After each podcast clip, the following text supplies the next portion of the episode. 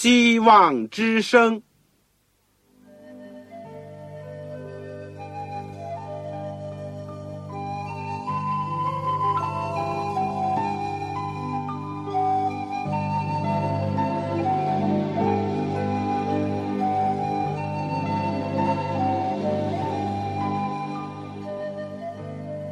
各位听众朋友，各位弟兄姐妹，欢迎您收听信徒培训这个节目。教会的兴旺，不单表现为人数众多，更要求教友的素质好。为了使教会真正达到人丁兴旺，又灵性健壮，希望之声特别为广大的信徒制作了信徒培训这个节目，满足主内同工同道的需要。信徒培训由黄牧师主讲，将有多种课程推出，欢迎弟兄姐妹们踊跃参加。下面我们就把节目时间交给黄牧师。各位亲爱的弟兄姐妹，各位在收音机旁边的听众朋友，你们好，我是旺草。我们今天感谢主，又一起可以学习神的话语。我们今天是要讲基督生平与教训。第三十五讲，耶稣论生命。在我们学习之前，我们做一个祷告。亲爱的天父，我们恳求你能够差遣圣灵光照我们，把我们带到生命的主面前，以致我们的生命能够改变，而且我们的生命充满了意义和力量。谢谢你垂听我们的祷告。祝福你自己的话语，祝福我们所有的在收音机旁边的弟兄姐妹，我们的朋友，这样的祈求，奉主耶稣圣名，阿门。生命是什么？如果问孔夫子呢？他坦白承认不知道，因为当他的学生记录一次问他问到死的问题时候，老夫子就说：“未知生，焉知死？”连生命都不知道，何况是死呢？但另外有一次呢，他对这个司马牛说：“死生有命。”这个看来又有点像宿命论者。如果问到佛祖，他就会说：“人生是苦海，而且是苦海无边。”这是对人生的一种描绘。生命是什么？时间加空间。今天的物理学家呢，就会这样的告诉你；而生物学者呢，或者医务人员呢，当然会说，人体细胞组织新陈代谢、生长发展、刺激反应、生殖机能的存在，就显示生命。总之呢，是物质运动存在的一种形式。这是从人生命的物质性所做的一个解答。生命是什么？社会学、心理学家，或者会像诗人殷夫所说的：“生命诚可贵，爱情价更高。若为自由故，两者皆可抛。”这是对生命价值的衡量和评估。生命是什么？很平凡，又很奥秘。不但困扰古代的圣者，就是对二十世纪人。仍然是一个难以解答的问题。生命的起源、人生的意义、人类的前途或者归宿，这些最基本的哲学的命题，都值得人们去探索研究。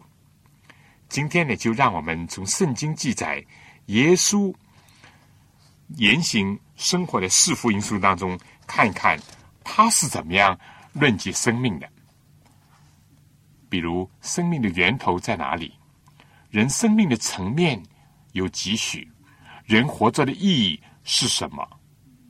如何在有生之日得到永恒的属灵的生命？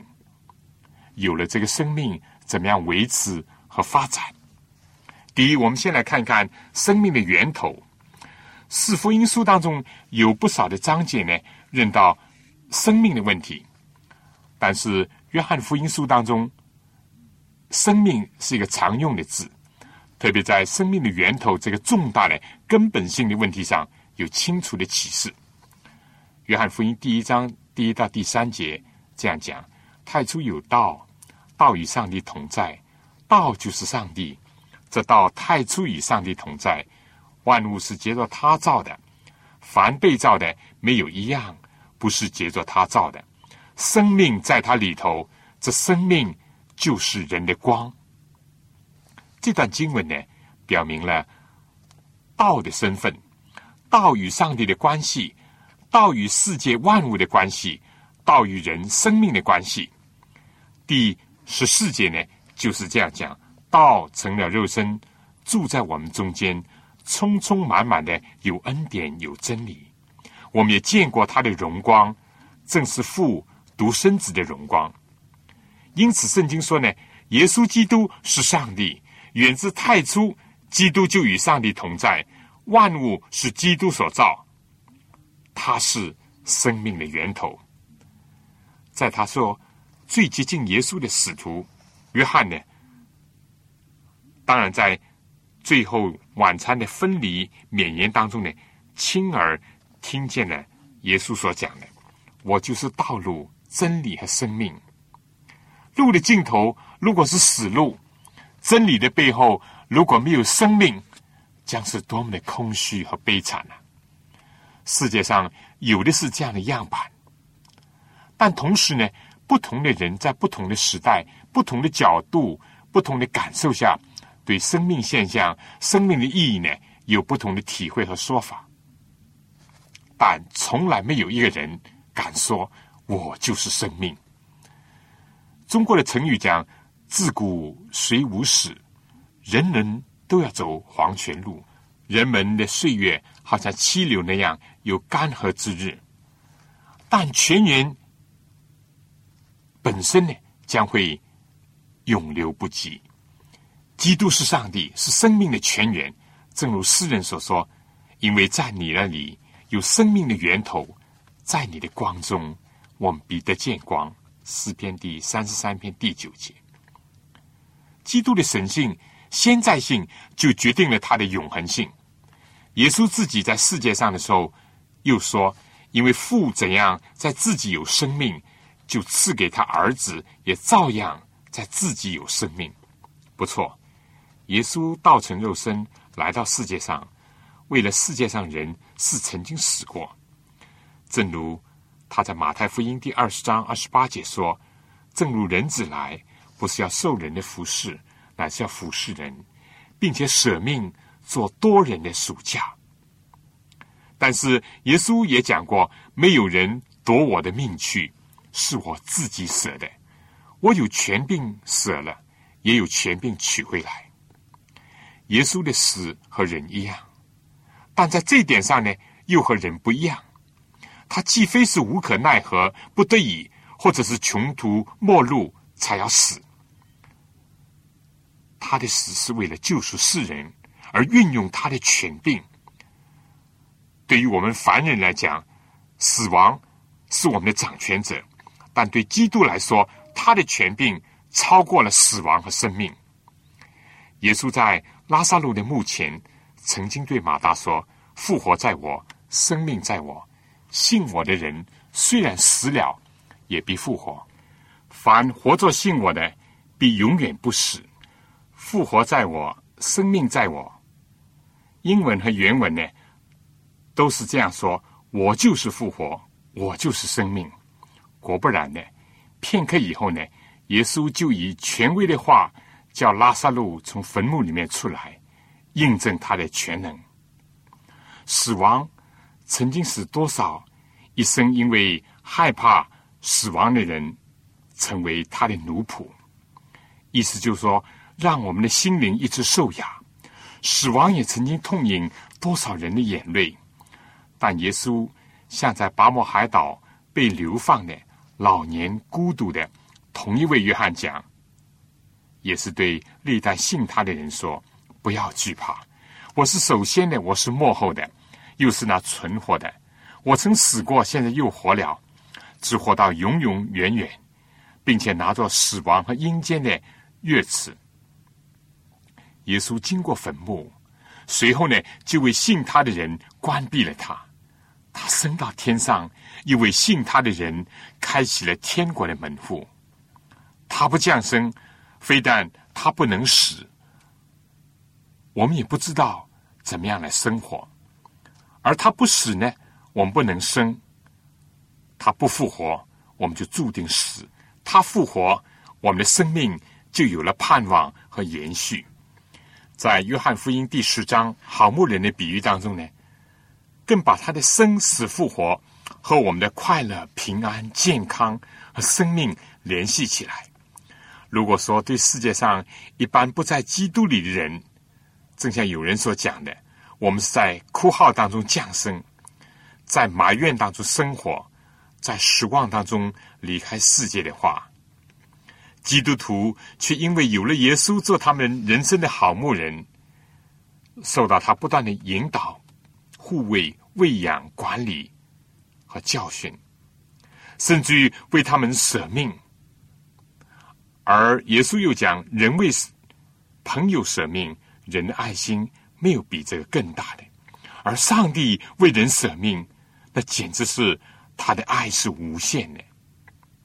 他是舍命了。”但是他又可以取回来，以至于基督徒呢，永远不至于成为孤儿。相反，一直在他们灵魂的大幕的照管之下。第二呢，我们要看一看这个生命的层次的问题。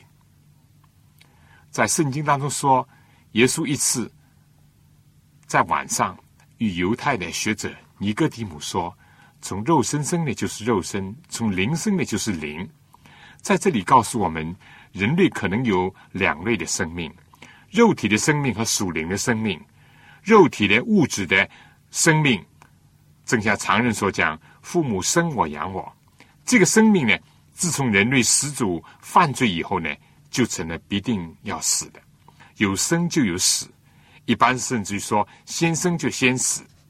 人的一生最长，甚至于我们可以说是令人惊奇的。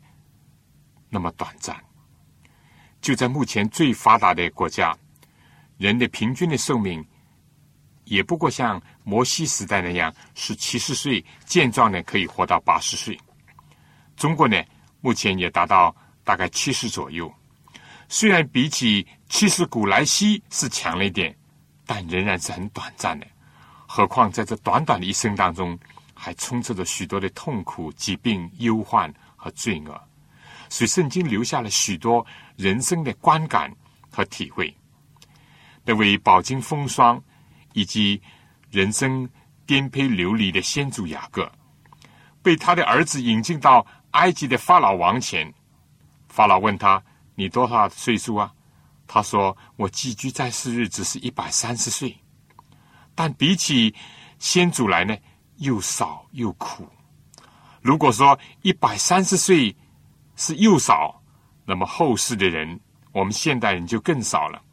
如果三千年前过游牧生活的一个老人已经感受到人生是这么苦，那么在繁忙紧闭的二十世纪当中生活的人，更加有什么感受呢？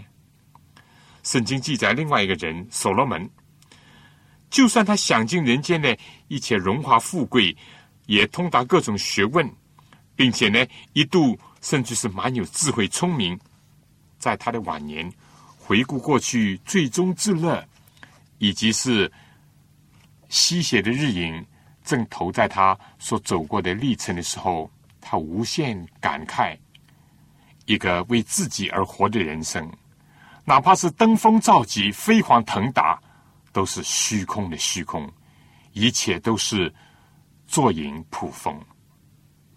常人和君王一样。面对罪和死亡的时候，人生过去的一切都好像竹篮打水一场空。就算是艺人约伯，在人生接二连三的沉重打击，遭到了家破人亡、妻子离开、子女身亡、财产丧尽、全身生疮、朋友误会去解，结果他自信所有的痛苦并非来自。当事人所想所说的，是由于他自己或者他子孙犯罪所造成。但是在人生苦难的奥秘当中，约伯也曾经感叹说：“我的生命不过像一口气，我的日子比说更快，都消耗在无指望当中。短而有盼望还不要紧，正像约伯以后所宣称的那样。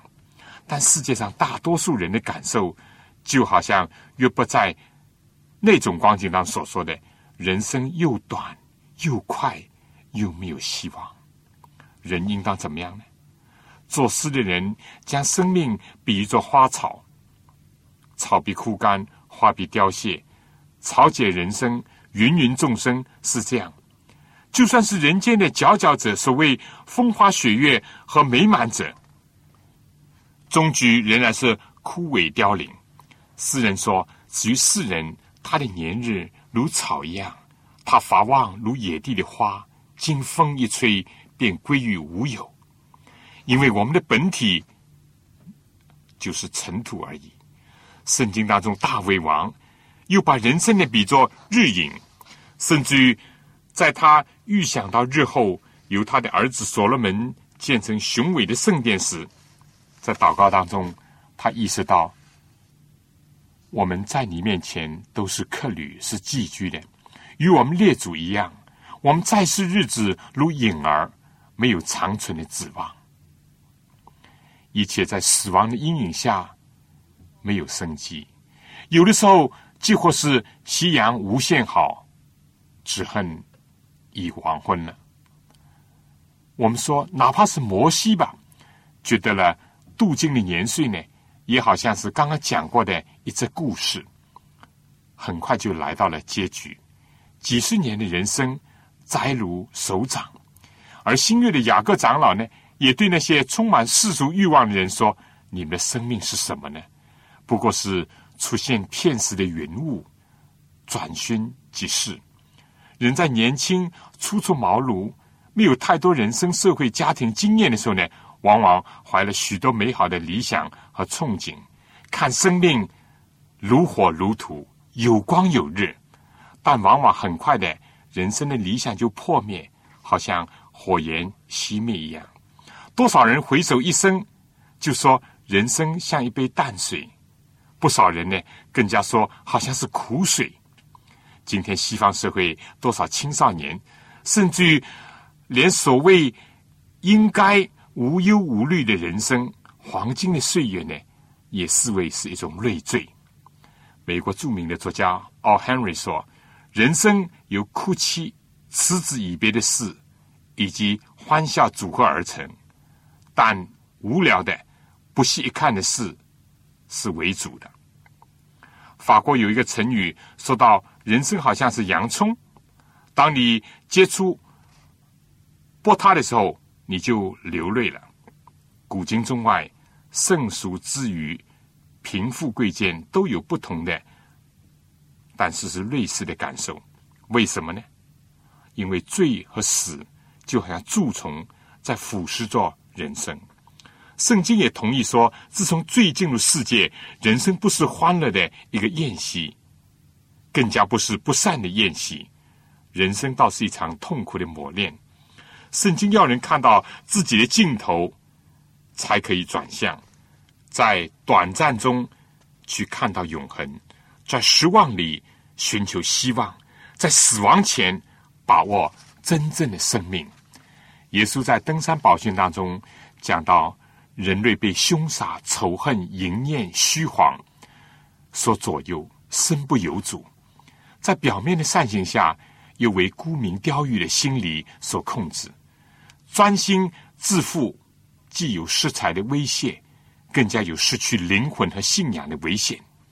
至于一般的凡人，天天为开门七件事而挂心。耶稣慈爱的向世界上人说：“所以我告诉你们，不要为生命忧虑，吃什么喝什么；为身体忧虑，穿什么。生命。”不胜于饮食吗？身体不胜于衣裳吗？耶稣希望人转移目光，说：“你们看天上的飞鸟，也不种，也不收，也不积蓄在仓库，你们的天赋尚且养活它，你们不比飞鸟贵重的多吗？你们哪一个能用思虑使寿数多加一刻呢？何必为衣裳忧虑呢？你看野地里的百合花怎么长起来？它也不劳苦，也不纺线。然而我告诉你们，就是所罗门极荣华的时候，他所穿戴的还不如这花的一朵呢。耶稣满怀深情的讲：“不要为明天忧虑，因为明天自有明天的忧虑。一天的难处，一天当就够了。”耶稣深深知道人生的。艰难，但是我们说，就连肉体的生命吧，还是要比追逐许多身外之物要来得强。在我们人生当中，有多少自寻的烦恼，有多少无谓的忧虑，也有多少不必要的恋慕，多少无需的追逐。耶稣有一次告诫一个要他为他分家财的人，也就借此。对众人说：“你们要谨慎自守，免去一切的贪心，因为人的生命不在乎家道丰富，在万贯钱财或者是满屋珍宝当中找不到生命的。所以，人今生肉体的生命，常常为今生的思虑以及今世的娱乐所缠累。男女贫富一样有思虑，老少之余都有不同的。”最终之乐，去牢笼他们。耶稣甚至对那些见到他的神迹以及受到他的供应而一直东奔西跑的尾随着他的人说：“我实实在在告诉你们，你们找我，并不是因见了神迹，乃是因吃饼得饱。不要为那必坏的食物劳力。您的祖宗吃过马拿，还是死了。许多人呢，以鱼肉。”填满了肚腹，但留下了空乏的灵魂。不少人满腹经纶，但是把他们埋入了棺木或者是墓地。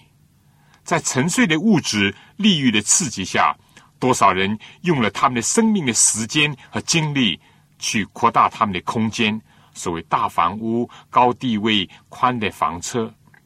但到了时间用尽，他们的空间也就消失了。在这种人生的规律当中，时间和空间似乎是相生相克的？是否有一种人生可以提供使人的时间和空间在新的生命的层面上不断的更新、不断的增长呢？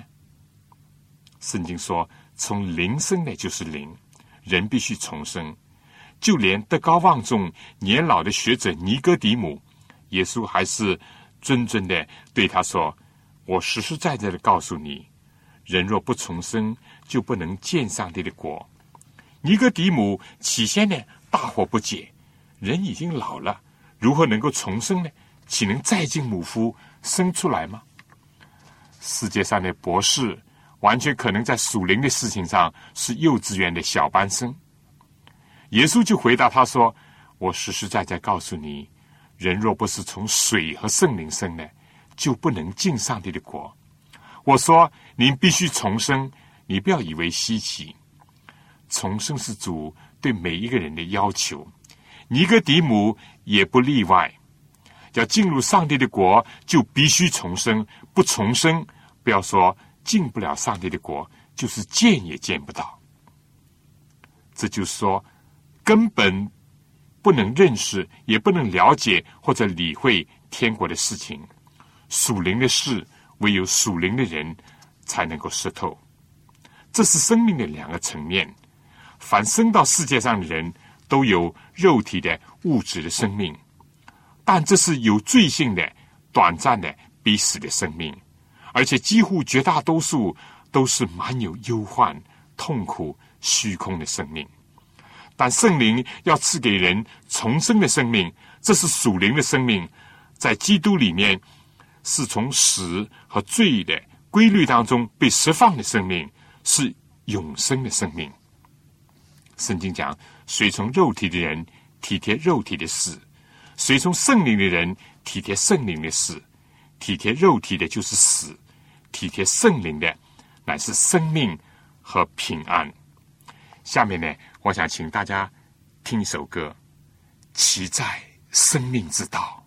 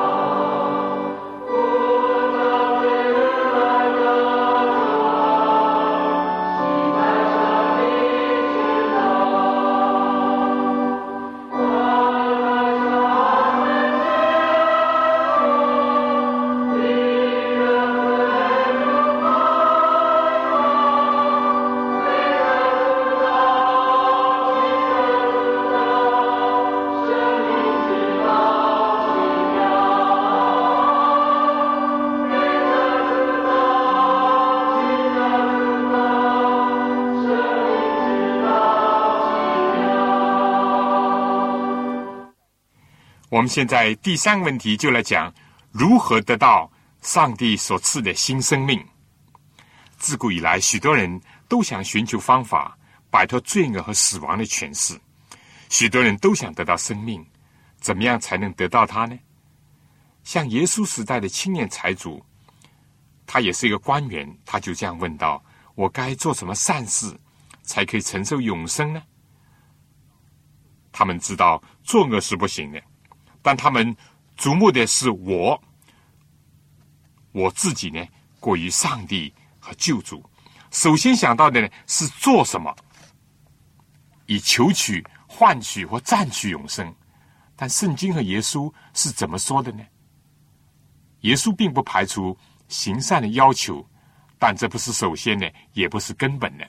第一是愿意，人有自由的选择权，上帝并不勉强人。迫使人来信从他，尽管他愿意人信从他，人要有敢于自己肉身生命的可怜可怕，以及属灵生命的可炫可爱，心中有了这种意愿和选择呢，就会来救主。所以愿意来，这是第一步。耶稣感叹当日的犹太人，就说：“你们不肯到我这里来的生命。”主借着各种的方式方法，在各个时间来呼召人，只要人不拒绝，只要人决意来救主耶稣，就可以得到生命。第二呢，就是信字，来到耶稣面前以后，如果不信呢，还是可以转回老路。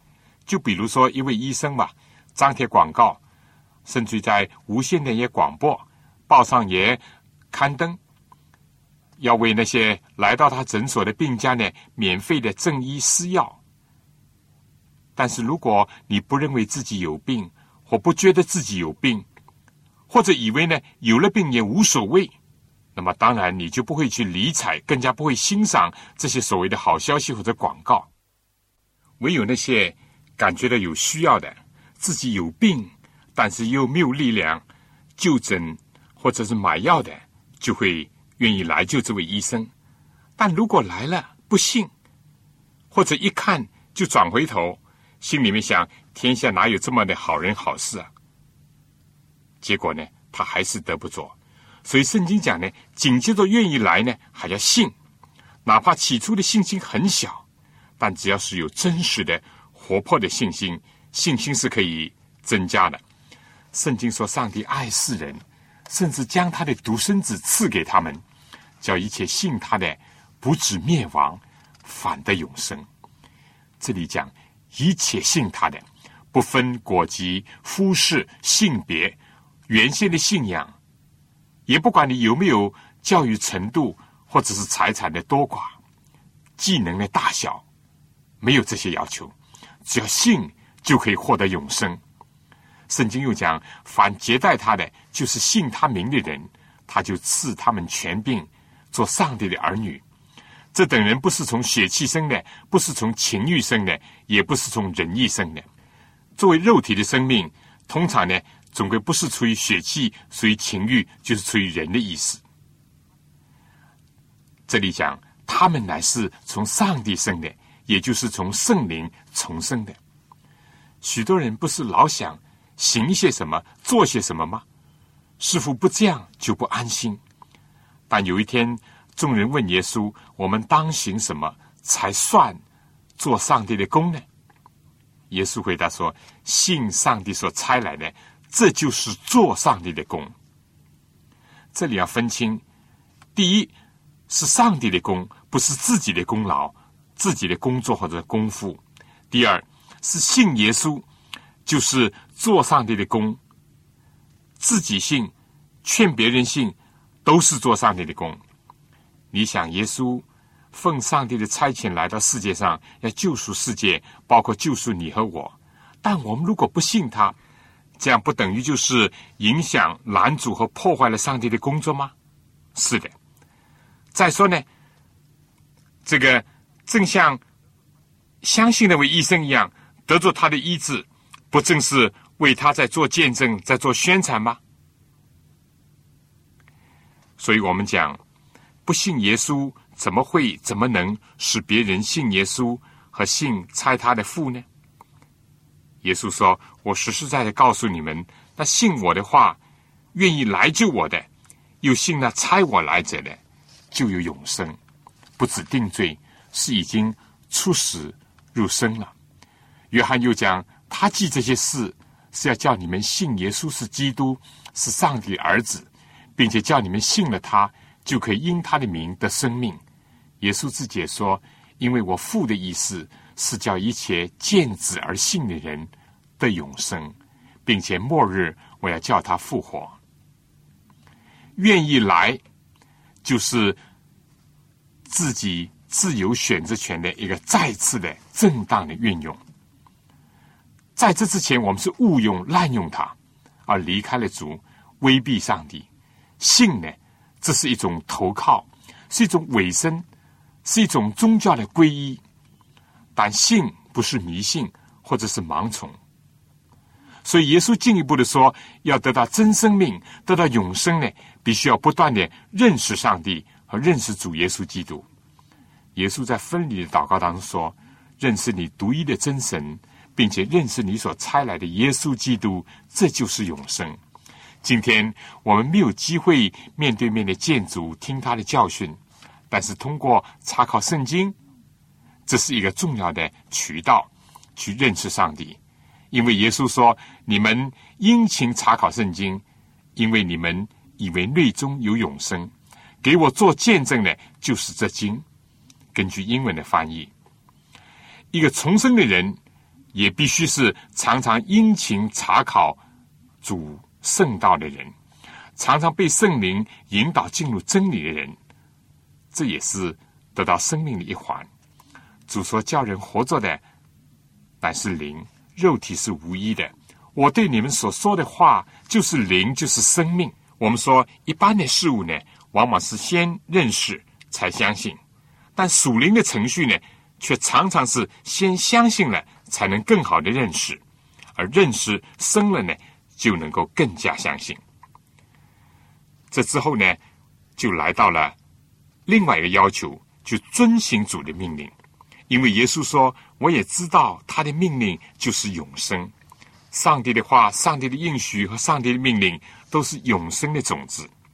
在愿意来救主，也相信、也接受他，并且不断的查考圣经和他交通，以及在认识他的基础上呢，就是要顺从和遵循他的命令，守他的诫命了。”耶稣回答犹大青年。也就是那个富有的官员的问题，说我该做什么事才可以承受永生呢？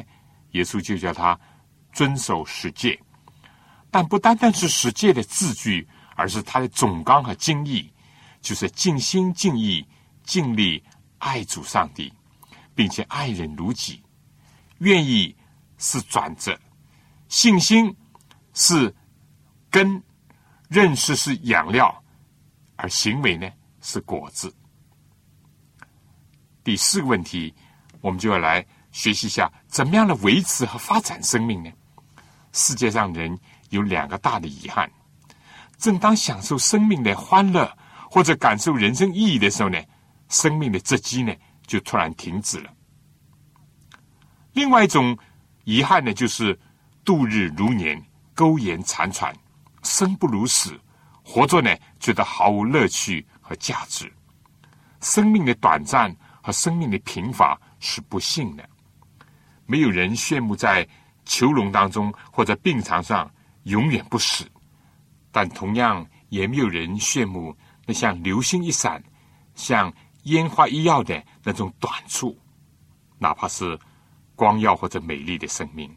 耶稣知道人类的缺陷和深层的愿望，所以他就说：“我来了是要叫人的生命，而且得的。”更丰盛、永远的生命和丰盛的生命，正是人千百年来所向往的。世界上目前一切的科学，不论是自然科学、社会科学，或者是艺术学科，都是想解决人生命或者说死亡的问题，以及怎么样使人的生命能够丰富，或者是消除人的罪和罪的影响的问题，不是吗？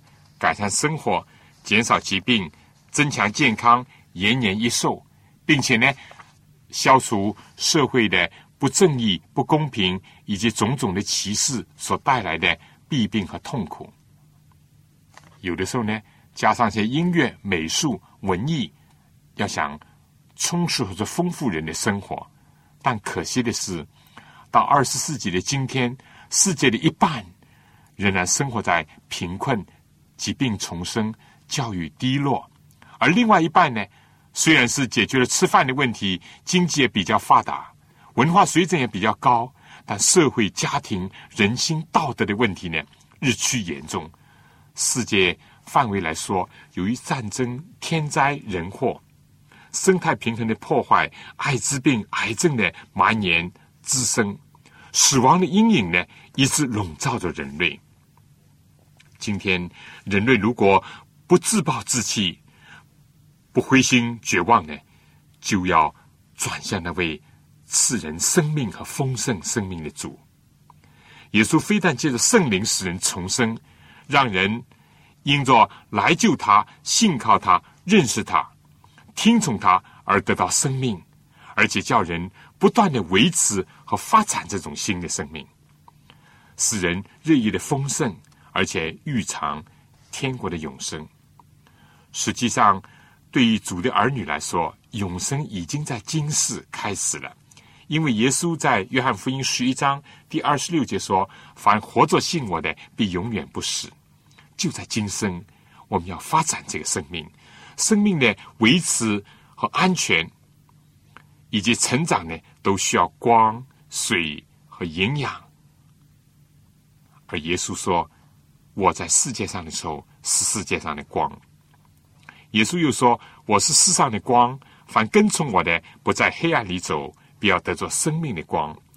主是生命的光，这光呢，既有医治之能。”也能够引导我们的脚走在安全的路上，跟随耶稣，不论到何方都是康庄；而跟从人会走差打错，跟从撒旦呢，一定走向罪恶。随从自己呢，我们说，正像圣经所讲，有一条路，人以为正，至终却成为死亡之路。唯有跟从基督的人呢，必得着生命的光，不至于失足半点。不至于因为黑暗而恐惧，或者是停滞不前。不要远远的跟随，而要紧紧的跟随主。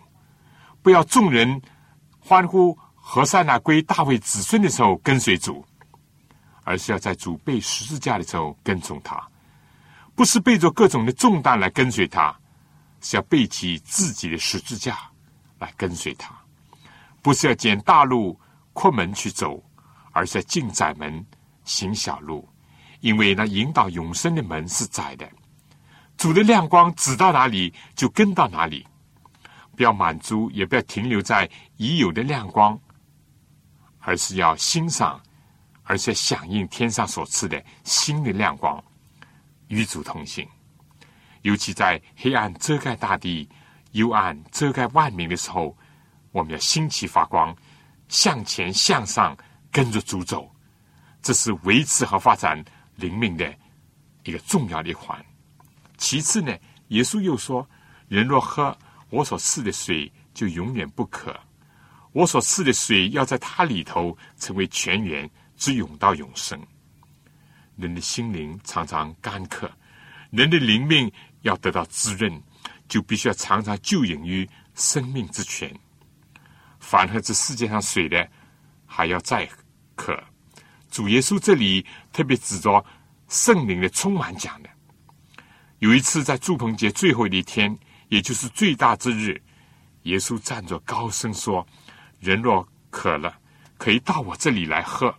信我的人，就如经上所说，从他的腹中要流出活水的江河来。”约翰解释说，耶稣这话是指着信他的人要受。圣灵说的：“主的灵就是生命，主的灵在哪里，哪里就得以自由。生命就是活药，而且直到圣经最后的启示录还这样讲：圣灵和心腹都说来，听见的人也该说来，口渴的人也当来，愿意的都可以白白取生命的水喝。一个常常在圣灵的感动、在圣灵的引导、训慰里面的人呢，他的灵命是丰盛的，心田是滋润的。在行走天路的时候，我们说有的时候难免困乏干渴，但我们可以白白的就饮于活盘灵泉，非但自己不再干渴，而且要成为涌出活水的泉源，帮助其他的天路客。下面。请大家听一首赞美诗《生命之源》。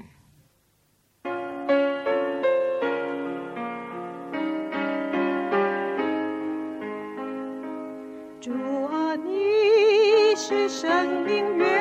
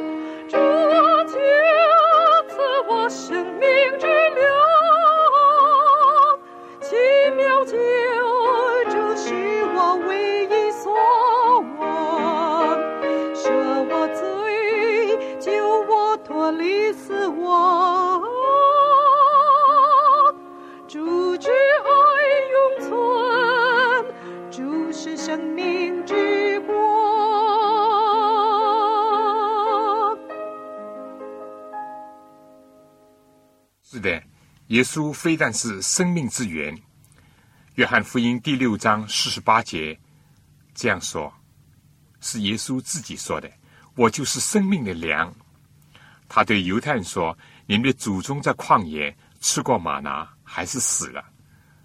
这是从天上降下来的粮，叫人吃了就不死。我是从天上降下来的生命的粮，人若吃这粮，就必永远活着。”我所要吃的粮，就是我的肉，为世人的生命所赐的。吃我肉、喝我血的人，就有永生。在末日，我要叫他复活。属灵的生命的维持和发展壮大呢，还要靠着不断的与主交通，借着主的道、主的圣餐，不断的与主同化，就好像我们取用食物。吸收它的营养，使它成为我们自己身体的组成部分那样。人要不断的使基督在自己的生命当中成型，而且或生或死，叫基督在自己的身上照常显大，而且越显越大，直到长成基督的身量，而且反照主的形象。我们旧的生命是与主。异化，而新的生命呢，要与主同化；旧的生命呢，要保存老我的形状；而新的生命呢，要将自我钉死。天路客不但需要生命之光的照耀，生命之水的滋润，也要生命之粮的补力。要天天与主深交，天天。出现那种让他必兴旺，我必衰微的光景，让他成为我们的力量，成为我们生命的组成的部分，最后成为我们一切的一切。阅读圣经，查考主道，进入真理，经验主爱，释放主话语的能量，披戴基督，直到变成主的形象和有他的身量。这都是灵命成长壮大的标志，彰显基督倒空自我，让他活，让我们的老我死，不是一件容易的事情。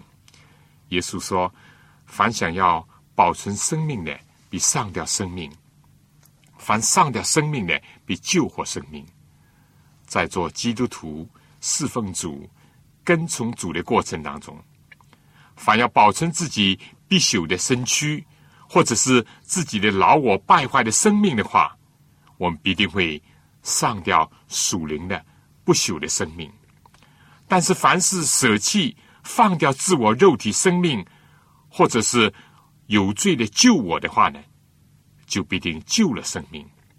在今世，我们的心灵能够得到重生；在末日，我们的肉体得赎复活。一个重要的属灵的新陈代谢，就是与主保持密切的联络、交换和融合。这就好像他所说的“天天吃他的肉”。但是当日呢，听了耶稣这话的人，门徒当中有好些人就退去了。有的说这话甚难，谁能听呢？有人心中就议论，甚至厌弃他的教训；有人不信。甚至有人要出卖他，这种圣物对狗来讲是要吐出来的。那个时候呢，门徒当中也有人退去的，不再跟从他，也不再和他同行。耶稣就对十二个门徒说：“你们也要去吗？”西门彼得说：“主啊，你有永生之道，我们还归从谁呢？我们已经信了。”又知道你是上帝的圣者，有人退去，但那些信的、认识主的、愿意为永生之道而继续跟从主的人呢？他们的生命就是要在动摇和考验当中不断的要维持，而且要发展壮大。是的，那些退去转离主的、面向世界的人，充其量呢？在今生图一时的最终之乐，但更多的等待着他们的是人生的愁苦和灾祸。但就像主所说的，人就是赚得全世界，却赔上自己的生命，有什么益处呢？人能拿什么换生命呢？如果今生短暂的生命对一个人来说尚且是最关重要的，何况永生的生命？丰盛的生命是多么的不可思议的无价之宝啊！更何况，这个生命是以主放下了他自己的生命，为我们舍了，才取得，才赎回来的呢？我最后小结一下，今天我们研究了耶稣论生命，我们从圣经以及四福音书当中呢，清楚的看到了基督。是人的生命的泉源，他是永活的上帝，他是道成肉身，为人曾经死过，现在又活了，是活到永永远远的那一位。第二呢，我们看到圣经讲，人有肉体物质，但是是有罪性的必死的生命，也有属灵的重生的复活不朽的生命，这两个层次。但不是每一个人都兼具这两种生命的。第三，我们又学习到，那么人怎么能够得到新的属灵的生命呢？我们说，必须首先要愿意来救主，其次呢，就是要信靠他、认识他、听从他，这些都是缺一不可的。第四个问题呢，我们学习到怎么样来保持发展这个生命，使得它丰盛呢？就是要不断的和生命的光、生命的水、生命的粮接触，在基督徒往天国去的道路上呢，紧紧的跟随主，与主同行，要接受圣灵的浇灌，而且天天与主同化，渐渐的变成他的形象。长成他的身量，而且这样的基督徒呢，会获得一种特殊的光荣，成为照耀其他人以及照耀这黑暗世界的一个光，以及成为一个滋润干渴的心灵者的一个涌泉，也成为一个分证生命之粮的一位。生命的奥秘呢，是在于主耶稣的生死复活以及再来的亮光当中，得到了一种新的启示，让人知道今生和永生的一个关系，肉体的生命和属灵生命的不同的领域，以及生命和生活的含义和目的。但愿我们在我们的余生都能够像诗人。那样祷告说：“求你指教我，怎样数算自己的日子，好叫我得着智慧的心。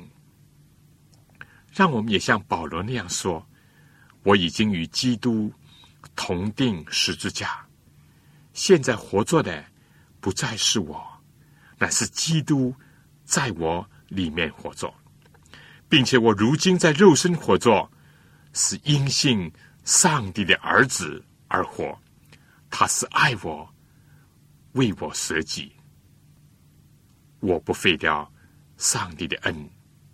阿门。但愿保罗的经历也成为我们的经历，以诗人的祷告成为我们的祷告，让我们真正在基督里面出死入生，非但得做。永生的生命，而且得着一个丰盛的生命。好了，我们这一课呢就讲到这儿。到今天为止呢，我们是讲到了基督生平与教训的第三十五课。下一次呢是基督生平和教训的最后一课，是讲到耶稣论天国。我们总共在这课里面呢。有十八讲，讲到了耶稣的生平，从耶稣的生一直到死到复活。然后呢，我们第二部分的十八讲呢，就讲到耶稣的教训。我们讲到了耶稣所留给门徒的一些直接的教训，也讲到了耶稣所讲的许多的比喻。而我们最近所讲的这部分呢，是耶稣的专论，论生命，论祷告，论政权与教权，论钱财，论家庭。我们下次会讲耶稣论天国，希望大家呢能够按时的收听，而且呢介绍其他的听众也来收听。我们希望通过这个信徒培训的课程。能够使大家得着装备，去相信主、认识主，而且传扬主，这就是我们的目的。这只是基督生平与教训，只是信徒培训课程的一个第一门课。我们接下去的第二门课就是要道与神学，一共有四十四讲。我们分基本要道二十二讲。神学二十二讲，希望大家能够为这个祷告，也能够跟我们联系。如果有什么问题，希望你们来信。如果需要讲义，请也告诉我，我一定会想办法能够寄上给您。好了，我们今天就到这儿，下次再见。愿上帝赐福给您、您的全家和您的教会。各位听众朋友，各位同工同道。您对信徒培训这个节目有什么宝贵的意见？有什么希望？欢迎您来信告诉我们，也欢迎各位听众朋友来信索取免费的课程讲义。如果在收听的过程里有什么疑问，也欢迎您来信提出，黄牧师愿意为您做出解答。